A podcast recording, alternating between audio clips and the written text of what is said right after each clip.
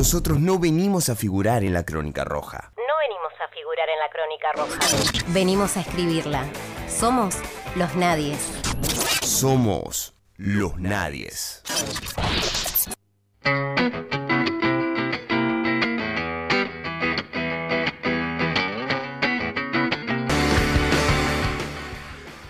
Diez minutos faltan para las 9 de la mañana. Eh, resuelto algunos problemitas técnicos, estamos ya eh, al aire con ustedes. Y estamos en comunicación con Juan José Cisca, que es el titular de APIME, eh, la Asociación de, de, la Pequeña y la Mediana Empresa, para hablar justamente sobre el desarrollo que han tenido o desempeño que han tenido en el sector durante los últimos meses, porque según las últimas estadísticas de, del INDEC, si bien los números hablan de una caída estrepitosa eh, a niveles interanuales, eh, la actividad viene creciendo a cuenta gotas, pero dejemos que él eh, mismo nos comente un poco cómo viene la situación. Juan José Cisca, muy buenos días. Manuel Parola te saluda, ¿cómo estás? ¿Qué tal Manuel? Buenos días. Queríamos eh, conocer un poco cuál, cuál viene siendo la situación eh, por parte de eh, las pequeñas y medianas empresas aquí en, la región, por lo menos. ¿Cuál es la situación después de tantos meses de, de, pandemia? Sabemos que ha impactado duro en el sector. Bueno, en realidad la economía viene creciendo eh, en esto, sobre todo en este tercer trimestre, cuyo mm, en, el tema industrial los números dan que, que ha crecido con respecto al trimestre anterior un 8,5%. Es cierto que, a que en el tema interanual midiéndolo este, interanualmente, eh, todavía hay una, una, caída importante con respecto al tercer trimestre del año pasado. De, eh, este, de cualquier manera, como te decía, este, después de lamentables cuatro años de, de la política económica del gobierno anterior, que fue muy mala para las pymes, que terminamos con un número de más de 25 mil pymes cerradas, etcétera.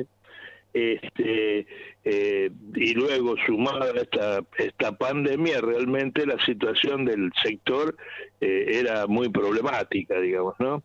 Y, eh, y de cualquier manera el gobierno tomó algunas medidas para mitigar un poco el efecto de la pandemia, como el ATP, es decir, eh, pagando los salarios de los trabajadores, eh, como el IFE, que permitió que los sectores más vulnerables tuvieran eh, algún ingreso y pudieran consumir algo, etcétera. una moratoria muy amplia con respecto a la FIP, que también favorece porque se va a comenzar a pagar la primer cuota en este mes eh, este, bueno, una serie de la, la baja de los intereses, una serie de medidas que se fueron tomando y que han hecho que ya la industria hoy esté con números eh, prepandémicos, ¿no? Es decir, hay sectores de la industria que están trabajando ya eh, mejor que en este que en la época que todavía no había pandemia, es decir, que en, que en enero, febrero de este año.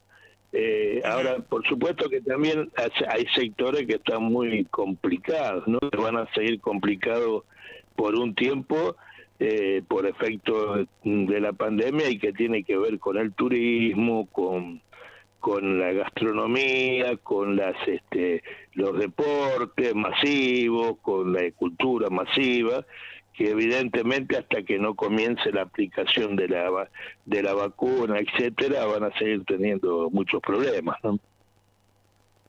Estamos hablando con Juan José Cisca, que es el titular de APIME en Santa Fe.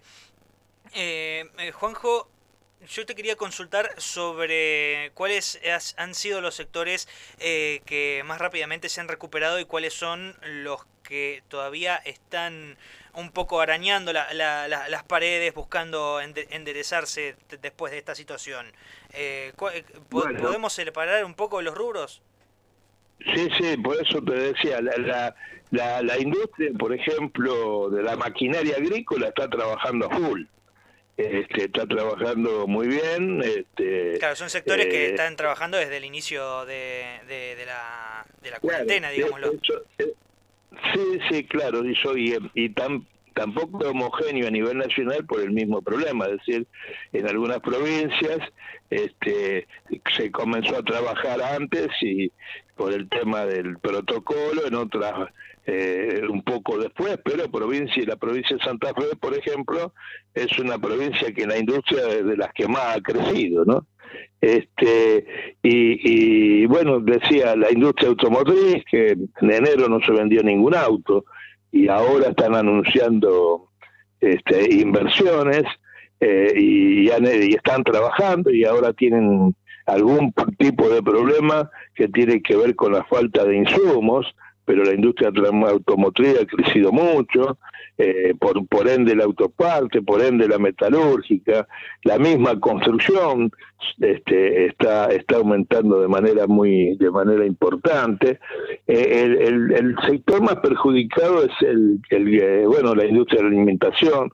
Los sectores más perjudicados, te decía antes, son los sectores que tienen que ver con el turismo, que tienen que ver con la cultura, la diversión, este, la gastronomía, que son, sí, los sectores más eh, afectados y que lamentablemente mientras no aparezca la vacuna, bueno, se está anunciando para fin de año, bienvenido sea, van a seguir teniendo este, dificultades, eh, los gimnasios, bueno, eh, en, en, virtud, digo, van a seguir teniendo dificultades en virtud que por ahora la única manera de combatir el coronavirus es el aislamiento, eh, con protocolos, con entonces esos sectores es, son los sectores más castigados, digamos, ¿no?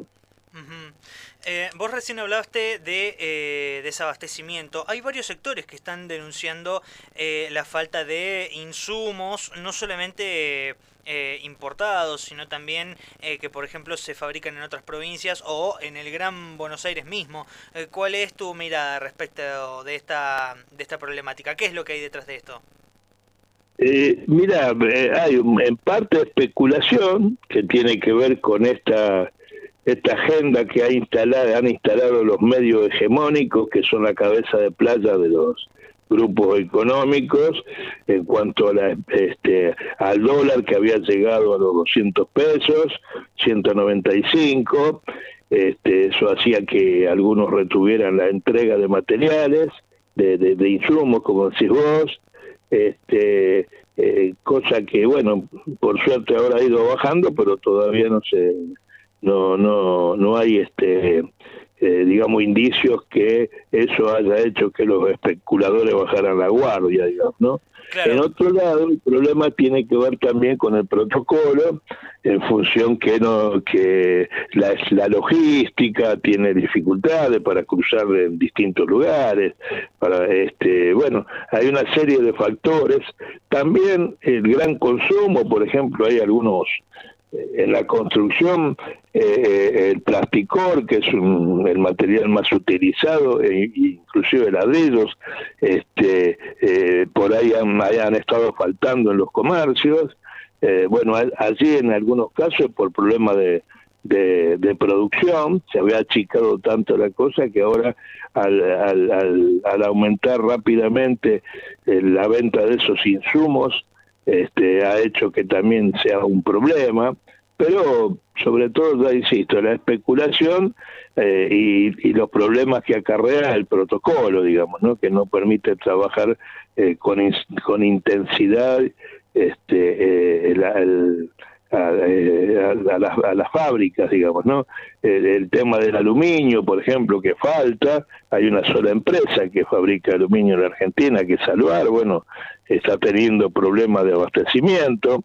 Eh, hay algunos temas que eh, de a poco va a haber que ir solucionando. Claro. Em, recién pensaba en, en, esto que vos eh, bien decías, la cuestión de la agenda del dólar.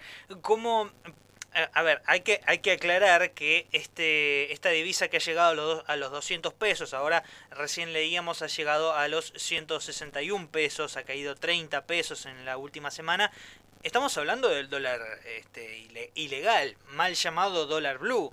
Eh, a mí lo que me llama la atención es que si el oficial se ha mantenido más o menos estable en un precio eh, de 130 pesos, 139 pesos, eh, ¿por, ¿por, qué se utiliza el, el, dólar blue para hacer las operaciones? Siendo que el oficial está con otro, con otro precio. Mira, Manuel, bueno, es, es efecto de la especulación de un país donde durante los cuatro años de Mauricio Macri fue el gran negocio de la especulación y, la devaluación. Eh, eh, eh, todo lo que se importa, todo lo que se importa, se importa a 80 pesos. El dólar oficial que es de 80, 81, 82 pesos. Este, y lo que se exporta lo mismo. Por lo tanto, el dólar ilegal, muy bien dicho por vos, el dólar ilegal este, no, no, no, no tiene ningún tipo de influencia en los precios, es solamente la actitud especulativa de una, en, una economía donde lamentablemente está muy extranjerizada y, muy concentrada y donde en algunos elementos solamente hay, hay, hay, hay como te decía, el aluminio, por ejemplo, o, por, o, en la leche, en la cerveza, en, en, distintos alimentos, etcétera, donde tienen posición dominante una o dos empresas que manejan los precios, las entregas, que amenazan con echar gente. Bueno, lo que sabemos que ha pasado durante los cuatro años de Macri y que ahora no han bajado la guardia para nada. Eh, el gobierno ha tomado las medidas, eh, creo que correctas, y las va tomando. Este, alguno podría decir esta medida se podría profundizar, pero bueno, está el tema de la relación de fuerzas, está el tema de una oposición salvaje eh, que no piensa, que no le interesa al país, que solamente le interesa eh, eh salvaguardar lo suyo, que cuando se trata de ayudar a una empresa como Vicentín, hablan de que se atenta contra la propiedad privada o ante un tema como el de el de, Echevere, eh, que es en, definitiva la discusión sobre una herencia que se da mucho en los sectores de mucho dinero, eso, este, lo tratan de nacionalizar y lo tratan de hacer ver como es un atentado contra la propiedad privada, cuando en realidad se están este, robando entre hermanos, lo que demuestra que esa gente no tiene respeto ni ni por, ni, por los parientes, ¿no? Entonces, este, es ese grupo de, de, que antes se llamaba la oligarquía, que se llama el círculo rojo, que le domine, lo denomines como quieras, este, este, han vivido siempre a costa del sacrificio del pueblo y lo van a tratar de seguir haciendo y no les, no les interesa absolutamente nada. Mancha la bandera argentina cuando marchan con la bandera la manchan porque no les interesa el país en lo más mínimo, solamente su bolsillo y lamentablemente este, están representados en, en Cambiemos, un partido político que lo único que hace es, este, es apoyar y salvar esos intereses, que no da quórum en, en, las cámaras, que, que se opone a cualquier ley que permita eh, este, el desarrollo del país. Este, bueno, eh, todo eso que pasa durante, que ha pasado y pasa durante toda la vida en Argentina, salvo en algunos pocos espacios de tiempo este, donde hubo una política, eh, hubo políticas dirigidas a favorecer a la población. Todos los otros años han sido este, políticas para favorecer y defender a los sectores más concentrados de la economía, ¿no? Eh, estamos hablando con eh, Juan José Cisca, que es el titular de APIME en Santa Fe. Eh, Juanjo, ha trascendido en los últimos, en las últimas semanas que dentro de lo que es el sector este, automovilístico, fundamentalmente las concesionarias, hubo un crecimiento en lo que fue la, la producción en los últimos meses y ahora a partir de, eh, del mes de octubre hubo una, un, estancamiento, si no es que una baja. Se explica desde ese, desde ese sector que eh, durante los últimos meses lo que se ha hecho en realidad es estoquear y llega un punto en que eso se, eh, se detiene porque no podés estoquear a más así a, a, mansalva. En algún momento te detenés y ya con un nivel de producción más o menos estable esperás a que eh, se vendan los, eh, los, los, productos, en este caso los autos. ¿Hay en algún caso eh, similar en, en, algún otro sector que, usted, que ustedes hayan detectado? Mira, no, en realidad no, porque el, el, sector automotriz es, un sector muy, muy particular, digamos, ¿no es cierto? el tema es que es evidente también que no la, gente en algún momento eh, se retrae a comprar, eh, trata de ahorrar, trata de el que puede, por supuesto, y a la mayoría de la población le alcanza solamente hasta la comida, ¿no es cierto? Y hay muchos sectores que inclusive están en la indigencia, es decir, no, no, no no alcanzan a, las cuatro comidas diarias este el, por lo, y el y el que tiene algún tipo tiene la posibilidad de algún tipo este de ahorro o eh, trata de comprar lo menos posible y trata de mantener ese ahorro porque eh, insisto hay una incertidumbre total a través de, todavía persiste la pandemia digamos yo creo que este eh, inclusive ya se está vaticinando que el Producto Bruto Interno este año va a caer menos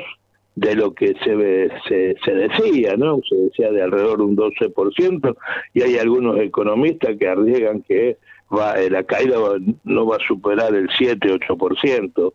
Este, hay expectativas para que en el año que viene crezca la economía y bueno, y hay empresas inclusive como Volkswagen, como como bueno no quiero dar marcas pero que están este están anunciando inversiones hay muchas eh, muchas este, industrias que están eh, anunciando inversiones en contra de lo que se dice de que eh, hay un éxodo de empresas que no es cierto.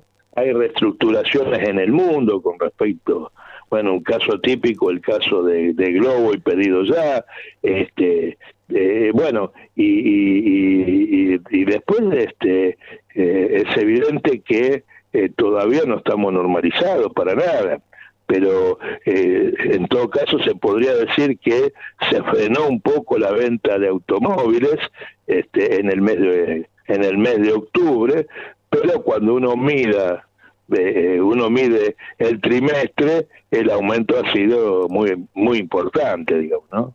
En julio, agosto y septiembre el aumento de la venta de automóviles ha sido muy importante. Em, y ya que tocaste la cuestión de las economías familiares, eh, ustedes desde APIME lanzaron un comunicado que tiene que ver con eh, el tratamiento urgente del proyecto de aporte solidario por las grandes fortunas. Em, mal conocido como el impuesto a las grandes fortunas. ¿Me podrías comunicar cuál es la... Eh, eh, yo, ya la conozco, pero compartírsela a la, a la audiencia. ¿Cuál es la postura que tienen desde APIME respecto a este tema? Mira, eh, este tema, como te decía antes, el, el Estado ha hecho el gobierno del Estado ha hecho ingentes esfuerzos para tratar de mitigar los efectos de la pandemia. Eh, los trabajadores han hecho un gran esfuerzo, este, los desocupados han hecho un gran esfuerzo, todo el mundo ha hecho eh, eh, este gran esfuerzo en función de que han cobrado menos. eh, inclusive eh, los trabajadores han arreglado sus este, paritarias este, de manera muy racional, entendiendo cuál es la situación del país, salvo estos sectores que te comentaba antes, los sectores concentrados de economía, los que tienen como cabeza de plaza Clarín, La Nación, eh, los grupos hegemónicos, eh, mediáticos, eh, el partido Cambiemos, que defiende los intereses de esos grupos, este, no han hecho ningún tipo de sacrificio. Entonces han obtenido eh, ganancias extraordinarias en los cuatro años en que la, toda la población perdía. Eso te iba a decir. claro, no, perdón, no, perdón que te interrumpa, eso mismo te iba a decir, que en, los últimos meses de pandemia se ha registrado un aumento incluso de las riquezas más, más concentradas, en, traduciéndose que los ricos se han vuelto más ricos. Ah, exactamente, por eso te decía, los cuatro años del gobierno anterior y lo que va de la pandemia, siguen ganando cifras fabulosas a través de la especulación, etcétera, ¿no es cierto? Entonces, este, eh, lógico es que se le aplique una, se le pida un aporte solidario por única vez. Eh, yo diría, yo le aplicaría un impuesto, pero bueno, digamos, a PYME, eh, eh, nosotros lo que hemos este, declarado con respecto a esto es que solamente afecta a 9.298 personas, que son las que pagan, este, declaran eh, aumento del patrimonio.